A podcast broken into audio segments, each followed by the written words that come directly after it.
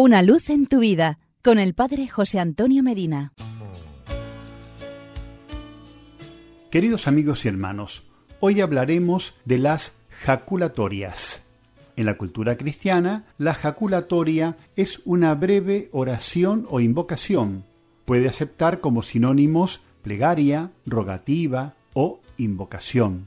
Su uso literario se aplica en sentido figurado a una frase o estribillo corto, repetitivo y sentencioso. Las jaculatorias establecen una relación rápida y fácil con Dios. Son invocaciones cortas, aspiraciones del alma, actos de amor, de adoración, de contrición. A cada jaculatoria se sigue una unión más íntima con Dios, un aumento de la gracia santificante, una bendición de Dios sobre el alma y un nuevo mérito para la vida eterna. La vida del alma crece y se robustece en su contacto con Dios. Mientras más frecuente y profundo sea ese contacto, más sobrenatural será la vida. Las jaculatorias, siendo cortas, fácilmente se rezan con atención y con fervor.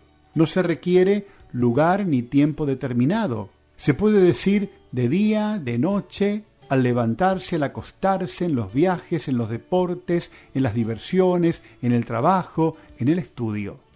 No hay fórmulas especiales, aunque hay muchas muy tradicionales y conocidas por todos, pero cada cual puede inventar las suyas.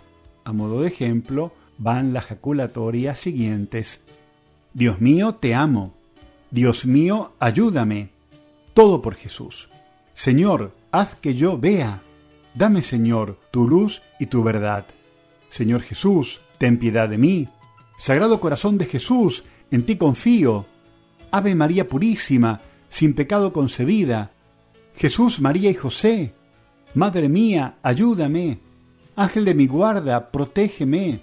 Inmaculado corazón de María, sed la salvación del alma mía. Jesús, en ti confío.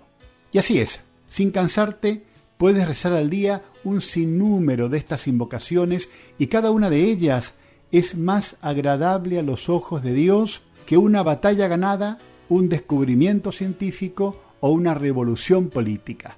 Decía San Francisco de Sales que es indispensable decirlas cada día, que son como suspiros de amor, que nos ayudan a mantener la conciencia de la presencia amorosa de Dios en nuestra vida y a vivir lo ordinario de modo extraordinario.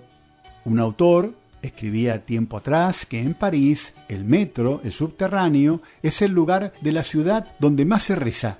Será seguramente a base de ejaculatorias y de breves reflexiones espirituales. Pues bien, nuestros metros y autobuses ofrecen también un ambiente propicio para enviar numerosas flechas, que es el significado latino de la palabra jaculatoria, flechas que traspasando las nubes lleguen al corazón de Dios para convertirse en lluvias de gracia para nosotros y para muchas almas. Y porque es muy bueno estar juntos, hasta mañana y que Dios nos bendiga. Una luz en tu vida con el Padre José Antonio Medina.